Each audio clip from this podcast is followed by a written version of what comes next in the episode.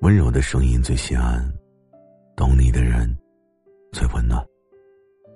这里是猫白夜听，睡不着的晚上，让我陪你一起等天明。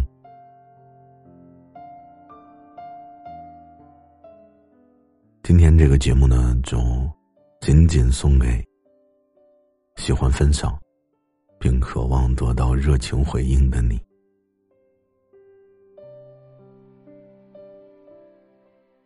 爱人是一个不爱回微信的恋人吗？亦或者，你就是那个不爱回微信的人？其实呢，喜欢跟对方分享自己的生活，想得到对方热情回复这件事儿本身，其实是一件很浪漫的事情。比如说，嗨。今天收到了朋友送的喜帖和喜糖，你想吃吗？我给你看看，很甜的呢。我好怀念我们当初在一起的时候呀。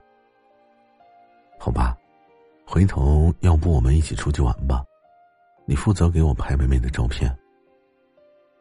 结果呢，就过了半个小时以后啊，你发了那么多，过了这么久，对方依旧是没有回复你。你呢，就开始变得焦虑，会开始想各种各样的问题。他是不是在打游戏啊？还是说跟别人聊的热火朝天呢？他是不是故意不回我？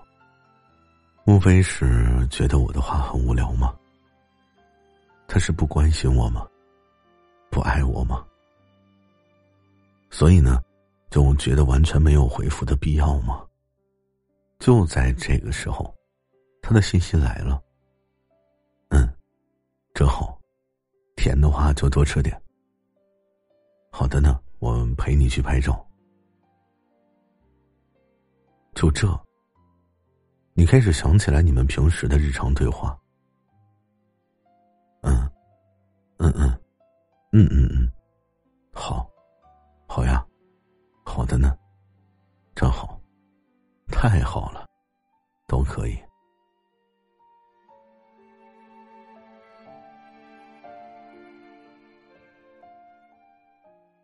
然而，你们每一次约会都是很开心、很幸福。只不过呢，你们已经很久没有见过面了。于是呢，你不止一次的去质问他，是不是烦我了？为什么对我这么冷漠呀？对方的回复呢，永远是啥？没呀？你想啥呢？我不都回你了吗？然后你就开始。有一些失眠了，对吗？深夜的你开始想着，原来真的呀，不是每一段感情都能有好的结局。你渐渐发现，一个人生活也挺好的。就这样，你辗转反侧了很多个失眠的夜晚，你终于决定，你要变成更好的自己。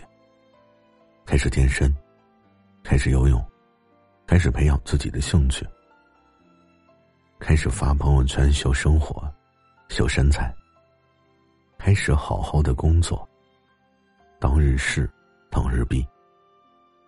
你甚至觉得自己现在活得像一个超人，每天都过得很充实。深夜的时候躺在床上，他给你发了一句。晚上好呀。你瞬间就不淡定了，，what？，前几天吵架这么快就忘了，这什么破记性啊？无奈了，对吗？你开始发现所有的不甘心都在这一刻爆发，妹的，分手，必须分手。然后你就变得开始更加努力的生活，朋友圈更新的频率。越来越高了。你的文化素养、你的知识底蕴、工作能力，都提高了不知道有多少个档次。后来你发现，习惯了一个人生活呀，就是这么简单。然后在某一个暴雨的夜晚，你独自一人撑着伞，走在大街上，你突然觉得自己确确实实变得更优秀了。可是你身边，却再也没有出现一个爱你的人。这个时候，你抬起头啊，任由这些雨滴打落在你的脸上、肩膀上。你开始想：要是我当初没有分手，是不是一切都不一样了？这个时候呢，你呢正好听到了我的节目。或许你就明白，不回复，就是不在乎对方的一种表现。这种想法呀，是错误的。因为你们本身就是两个独立的个体，本身就是不相同的。你在亲密的关系中总是喜欢依恋，喜欢分享，而他在这段关系中，是跟你完全相反。所以你这么做呢？他会有压力，最终就是，你感受不到对方热情回应时，你会怀疑自己。他在面对重要的人的热情，虽然心里很开心，但也会有压力。然后就是，这么性格完全不同的你们，就那么相爱了。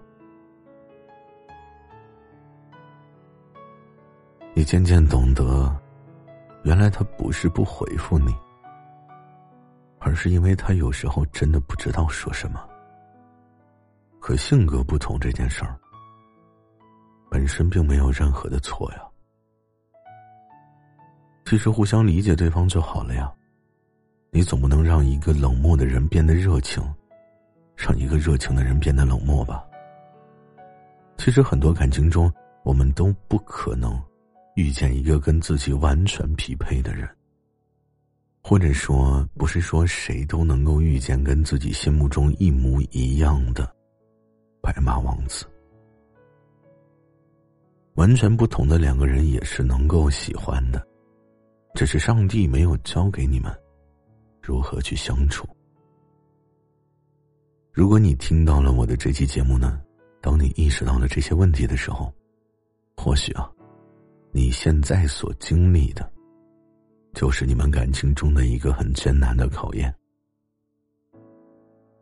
当我们都学会理解对方意图的时候，你会发现，哇哦，原来爱情真的很甜，很甜。我说的。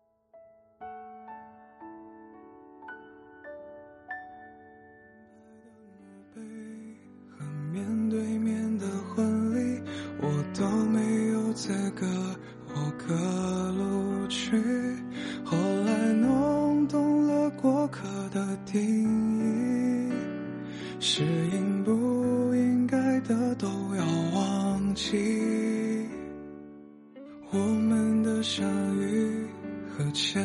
手的甜蜜，两人一起摆弄咖啡机器，所以爱情很简单。也并不容易，除非你刚好不在意，是无聊而已。